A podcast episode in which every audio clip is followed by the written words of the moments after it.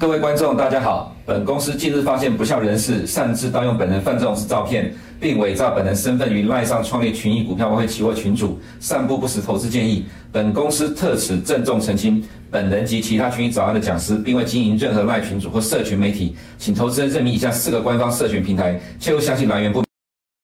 欢迎收看今天的群益早安，来跟各位分析昨日的国际金融局势。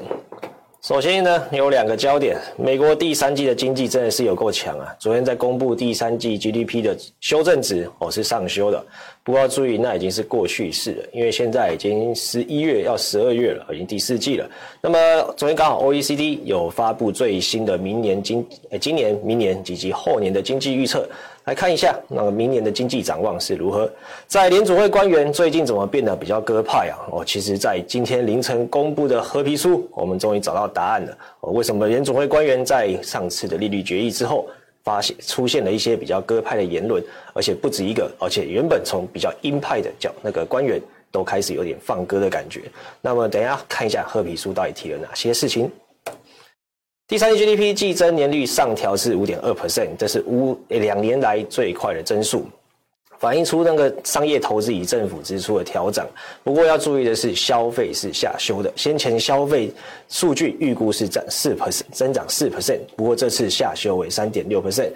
所以让昨天这个上修的数据啊，其实带点疑虑啊，就是疑虑啊，就是。虽然数据很强，但其实市场可以对这个数据的看法是保带有保留的。那反映出是第三季的服务的支出的放缓。不过呢，在于其他建筑业的走强以及商业投资上调，所以让第四个第三季 GDP 季增年率有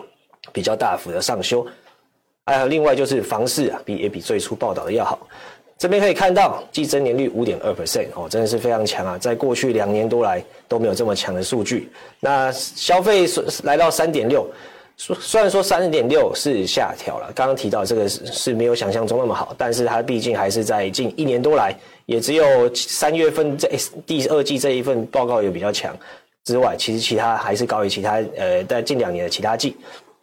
可以看到修正的项目有消费支出，来刚提到来到三点六嘛，其实非住宅的固定投资就是不不动产投资的部分哦其实是上修的。就想说这么高的金那个利率，居然美国的固在固定资产的投资居然是有上修的状况，而住宅投资居然也是上修。大家可以注意到嘛，最近的其实三十年固定房贷利率哦，都来到了七七 percent 以上，其实非常高的。不过美国人可能。我认为啊，在于疫情后的那个薪资增长压，其实的确是有带动美国人的那个支出能力哦。刚刚提到的消费强之外，其实在于房市其实还是有维持它的动能哦，这要注意。不过在这也是第三季的数数据了。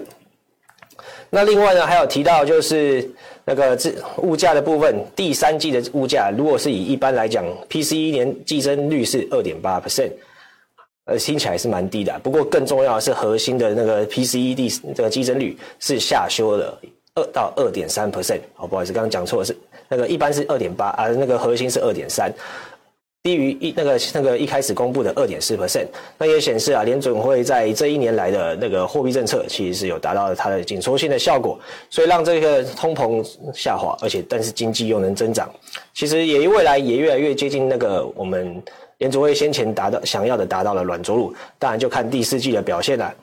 那刚刚提到第三季，那已经过去式了，第四季的展望如何？目前以亚特兰大公 GDP 那公布来讲，还是二点一左右。不过这个数据今晚会做一个修正。通常第三季你去做上修，那第四季呢可能就会做一点调整了，因为第三季机器已经变高了，而且他们是用季增年率来看，那预估呢？如果没有意外的话，应该是会下调一些，但是还是要看今晚 PCE 数据的表现。那刚提到 OECD 也提出了对于明年的今今明后年的经济展望，今年的经济展望其实是强于预期的。不过我不知道为什么他这样讲，因为他这次是把今年的 GDP 这全球的 GDP 下修。哦，就是它虽然说是成长是高于它的预期啊，不过它下修它今年的经济的增长率。那目前来看呢，在金融情况其实有收紧。其实我们在先前的一些经济数据、就业数据都有看到，哦，美国经济状况是有点下滑的。YPI 消费者信心也下降。今天公布的消费者信心指数，还有先前公布的密大的信心指数，虽然说是呃跟过去来讲是比较低一点啊，不过我认为。今年消费新消费者信心指数是还是不错的。那目前成长放缓，面临的风险其实也蛮多的，包括地缘政治。不过地缘政治的部分比较好的消息是最近啊，呃，以色列跟哈马斯啊陆续都有人质做一些交换。那当然是对于一些避险资产的那个影响就就有差别了。那从好的方面看，家庭累积的，就是疫情期间累积的储蓄啊，其实如果持续消费的话，那对于未来的经济增长哦，可能会是更强劲的。那预估今年是二点九啦，不过它是从三点零调到二点九，而二零二四年则放缓二点七。要注意的就是明年的的经济，其实看法是比较悲观的。其实我以我们目前，呃，主要以美国来看的话，其实对于美国在明年来讲，哦，可能是。经济的确是有比较大的、会比较明显的变化。不过要注意啊，这他这份报告内容还提到，其实明年全球已开发国家的软着陆的几率上升。哦，那也刚刚提到了联总会要的方向就是软着陆嘛。如果达成软着陆，其实对于美国的。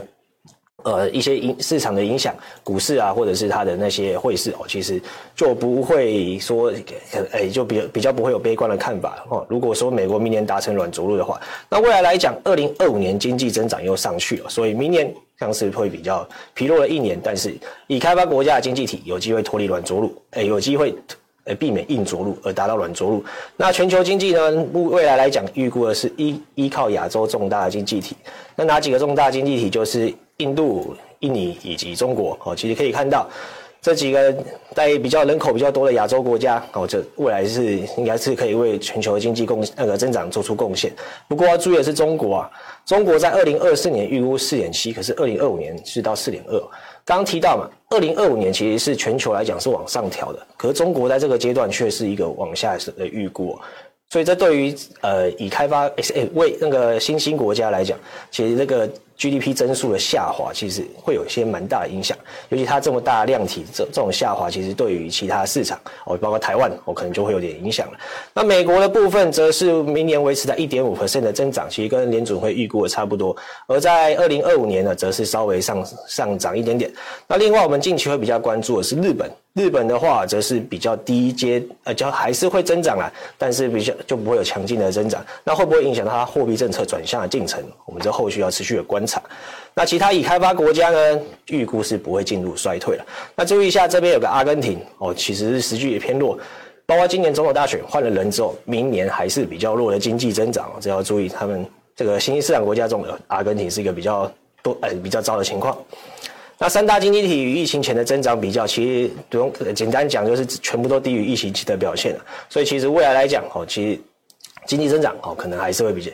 会美国啊、中国啊，或者是欧盟。虽然说刚看到嘛，大概都是呃，美国的话已开发的话是一点多 percent 在增长，那欧盟区则是零点多，那中国则是增速下滑。我其实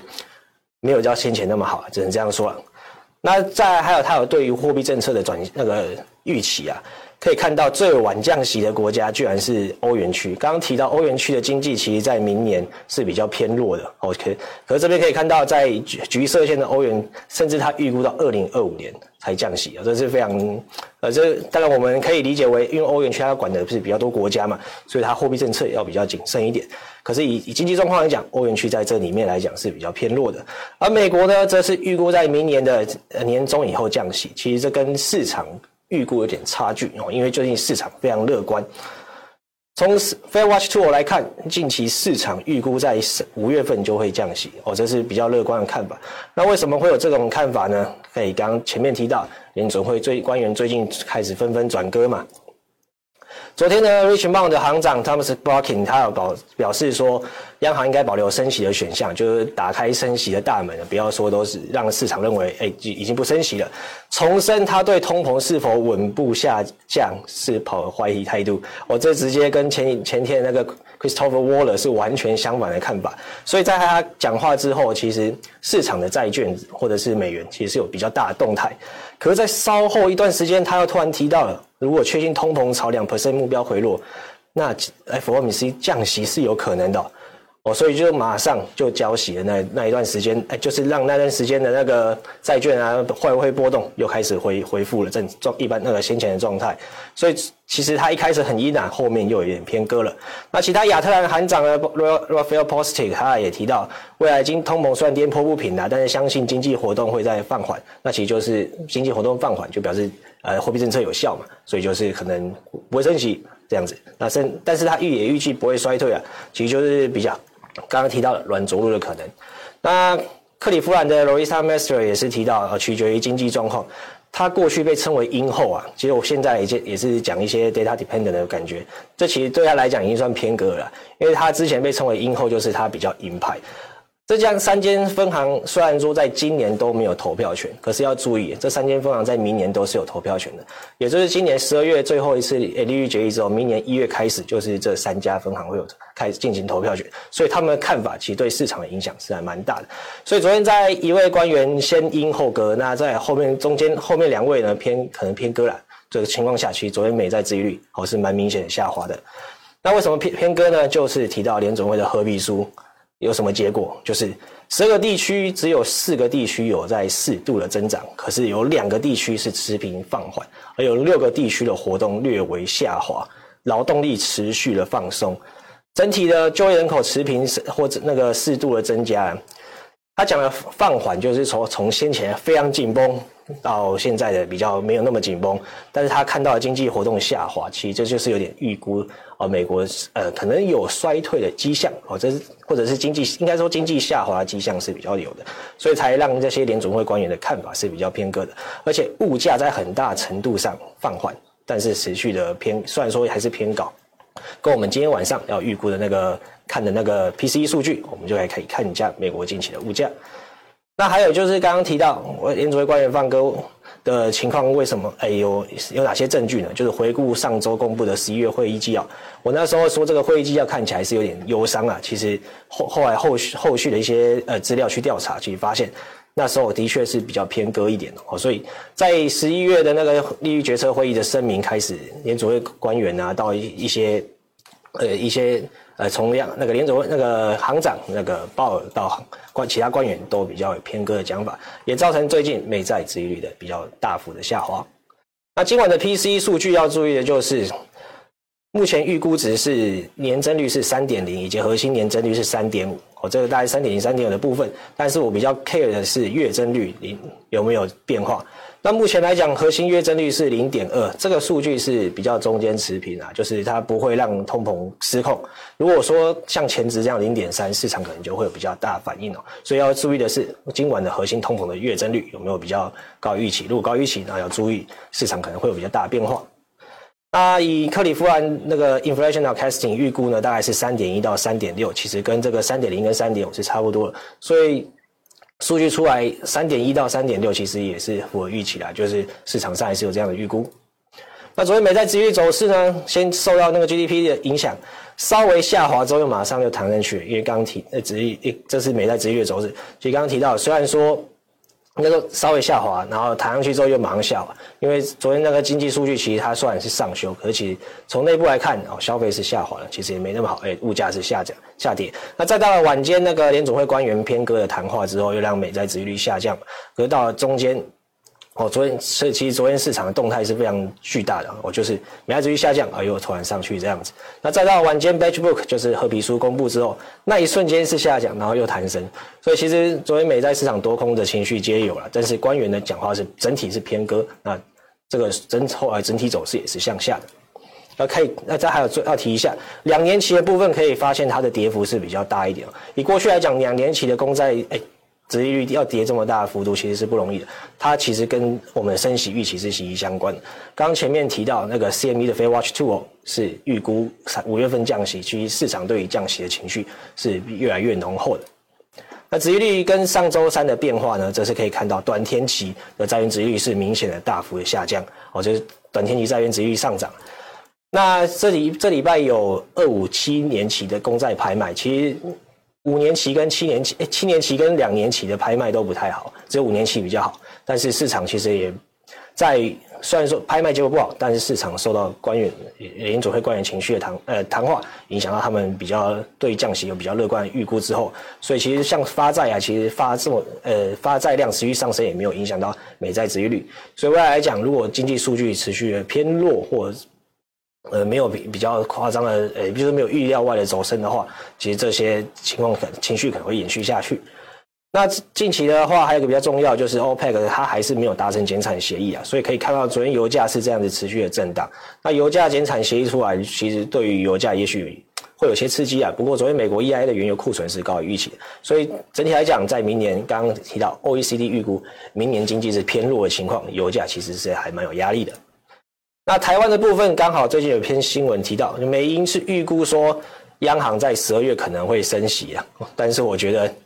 几率可能没那么高了。不过他提到原因是因为他参考台湾最近的 GDP 数据，以及通膨数据，以及央行杨总裁杨金龙的讲话，他认为可能会有升息的期希望的机会。那也这也间接影响到我们近期台币的走势。它主要是说，我们因为我们 CPI 近期有突破三嘛，其实诶就是比较高了，偏高，所以他认为说，诶联总会诶央台湾的央行是不是会去做呃货币政策的变动，以及台湾的这是美银自己的预估啊，台湾的 GDP 预估从零点九上升到一点一。可是我们自己预估是下调，从从下调到一点四啊，所以但是啊，他预估还是比我们低一点，可是他认为这样是往上修，所以他认为在第三季，诶，就是因为第三季的 GDP 表现又预期情况下，哦，可能在 GDP 表现，全年 GDP 表现会比较好，那可那在明年的增长率又提高，所以可能就会有升息的可能。但目前我认为看看就好，因为台湾的货币政策哦是比较保守的。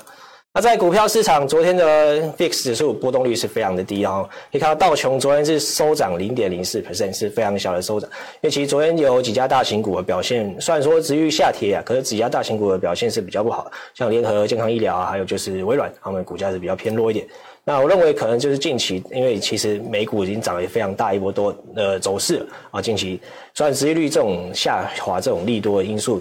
影响可能开始减小，因为。涨多了，毕竟还是要休息一下。而到 S M P 五百则是下跌零点零九 percent，可以看到下跌幅度是非常小的。那在标普的营收盈余表现，目前四百八十九间公布呃公司公布之后，营收成长率来到了一点，诶，就是正营收成长有高于预期的一点八七 percent，那盈余成长率高于预期四点五 percent。好，其实可以看到财报整体来讲表现依旧维持，不过后续公布的财报真的让第四我们今年的第四季有点稍微下滑，尤其是盈余的部分，所以。第四季哦，可以大概就可以感受到经济，那诶，这也符合我们近期的经济数据啊。第四季的经济真的是开始有比点偏弱一点。那昨天的 S&P 五百的其那个 heat map 来看呢、啊，其实涨跌的股市，半导体类会比较强啊，还有就是昨天财报不错 CRM 这一支族群，而其他的部分呢，则是偏弱一点。那 Nasdaq 昨天也是小跌零点一四 percent 啊，就是股市先暂作的休息。不过昨天的费半表现还不错，涨了零点九四 percent。昨天 Salesforce 公布了它的财报哦，不好意思，这边没有更新到。它的财报是优于预期的情况下，股市涨的是比较大一波，诶，就是涨得比较大，也就是比较成为它比较强势的一个股票。那那可以看到，可是可是微软的部分则是比较偏弱一点哦，再让道琼昨天的走势哦没有那么好。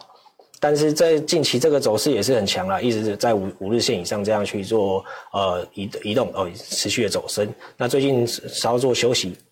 那苹果呢也是稍微走呃走缓一点。那它最近传出与高盛合作的 Apple Car 就是可能要停止，因为相传哎、就是据报道内容是这两间公司合作其实并不愉快。那高盛认为这个他们有点亏啊，就是合作就是没有什么赚头，就反而赔哎就付出蛮多成本，所以近期啊传出可能要结束这个合作了。那特斯拉的部分最近呢就是。再度调升中国 Model Y 的售价，其实股尊股市一开始在不错，可是后面就受到可能景气的因素啊或其他因素影响哦，就有了一条蛮长大上影线。那它调升中国 Model Y 售价以及开放在中国的网络充充电网络，这意思是说其他车厂哦也可以在中国用到特斯拉的充电桩。那马斯克最近防疫嘛，处理他的公关危机，虽然说他是 For X 就是他的类似前诶之前是 Twitter 那个平台，可是毕竟马斯克是 Tesla 招牌嘛，如果说他没有去控管那个。言论的话，哎，没有去控制那个风险的话，让它扩大，其实也有可能会影响到其他品牌啊。NVIDIA 昨天表现是还不错，Amazon 最近发表新的处理器，那是要与 NVIDIA 扩大合作，用它最新的晶片。那 AMD 昨天表现也是非常亮眼哦，在印度设立全球最大的中心啊，昨天这昨天的开幕的。那开始的，那再来就是 AMD Ryzen 800G 的 APU，APU 就是说它的主那个 CPU 跟 GPU 是合在一起的，就是它不用特别再买另外独显。那这独显效呃这个附在里面的效果呢，其实它跑分是优于它前一代效能两倍啊，所以它这个 800G 8000G 啊，明年。可能会上市哦，就是让市场预期说，哎，在做工的同时可以去跑一些图片的东西这样子哦，所以在这个数，而且它的性能是非常强的，所以在市场哦反反应还不错。那在台积电呢，则是调升 CoWoS 产能的目标哦，没有，那它那能调升就表示说它能接个订单就更多嘛，这样子。那昨天地区银行受到美债殖利率走滑，诶、走跌啊，其实有出现一个蛮大的涨幅哦。那以银行存款来讲的话，商业银行存款上升一千多亿，不过小型银行股稍微下降，不过这个下这个幅度其实是非常小的。那欧洲地区呢，则是受到像是德国股市更是受到那个通膨低于预期啊。昨天德国的十一月 CPI 非常的低啊，所以让市场的反应是非常大的。那英国的部分则是稍微下滑。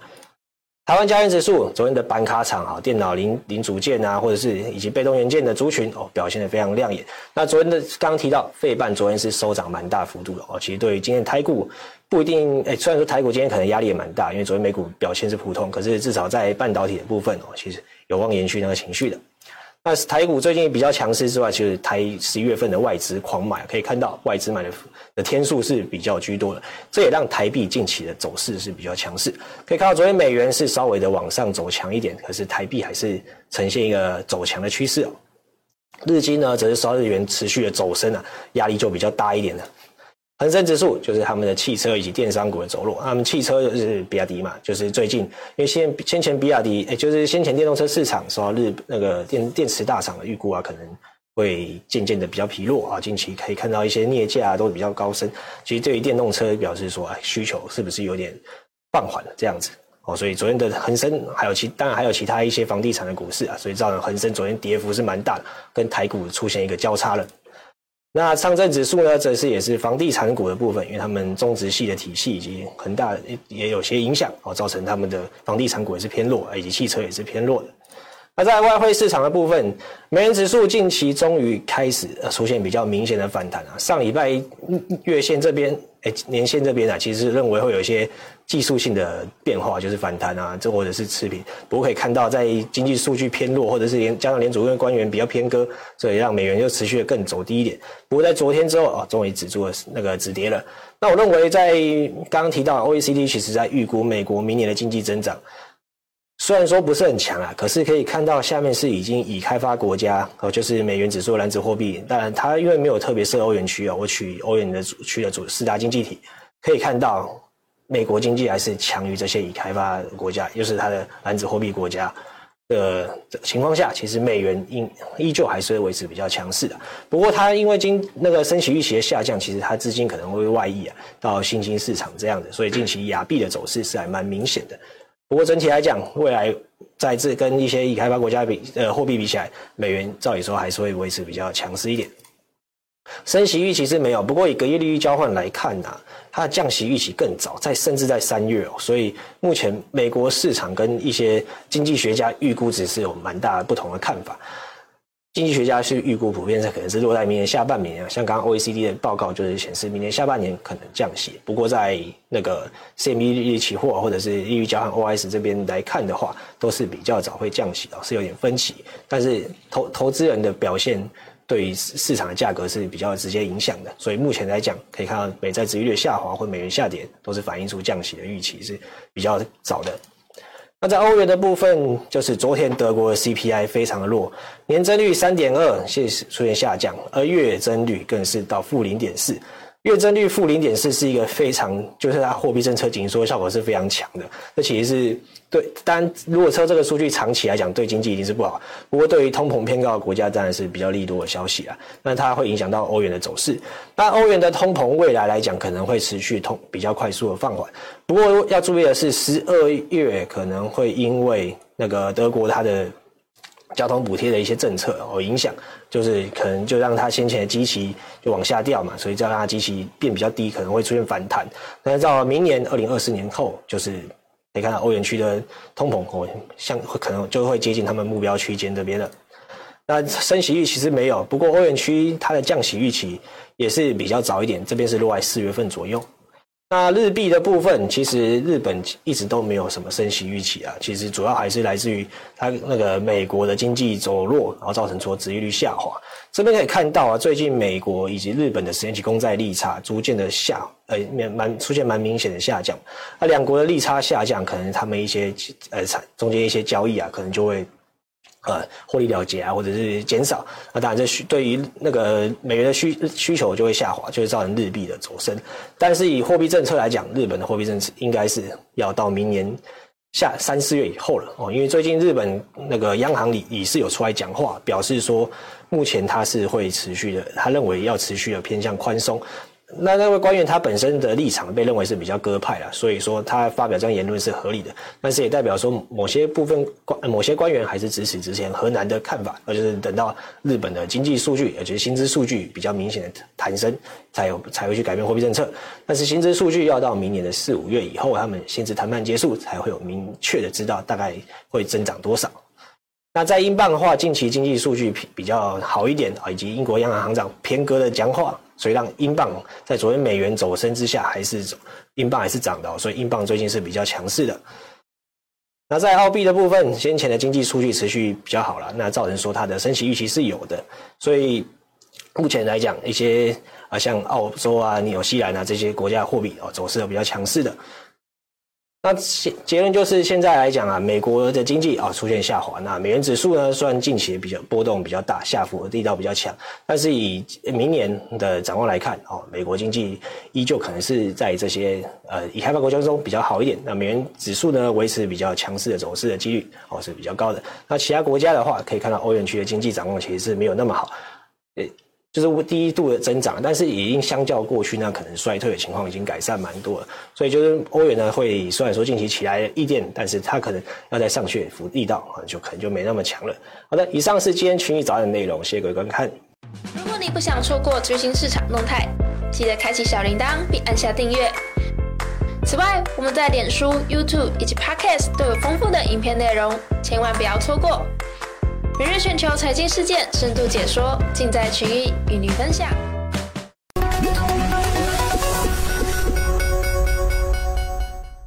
各位投资朋友，大家好，欢迎大家来到投资最前线，老司机投资观点。今天我们请到周教授来跟我们分享一下是美股纳斯达克相关的投资经验跟观念。欢迎周教授。大家好，各位观众好。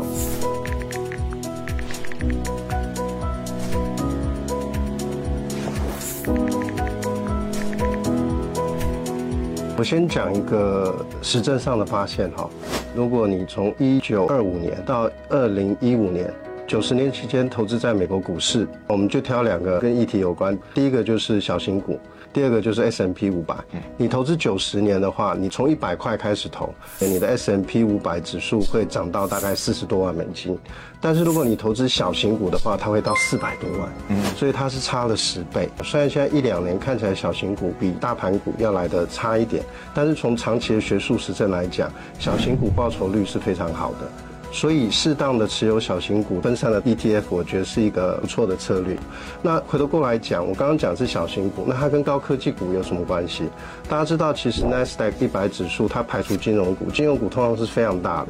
它有一些呃新兴的高科技公司跟大型的科技公司，有人就会说它不是小公司，但是各位知道，微软三十年前就是一个小公司，所以呢，我常常跟投资人讲说，你不要压个股，even 你要投资科技股、网通股的话，你也应该寻求适当的分散。所以，像纳斯达克一百指数，我觉得就是一个很好的接触网通高科技产业的一个分散投资组合。所以，从比较长远的角度来看，我们认为一个分散的 portfolio，所以所以都是相对成长的一个趋势跟概念。那么，在长时间的累积之下，它必然会缴出一个相对比较好的一个成绩单。这个是真正的投资的目标。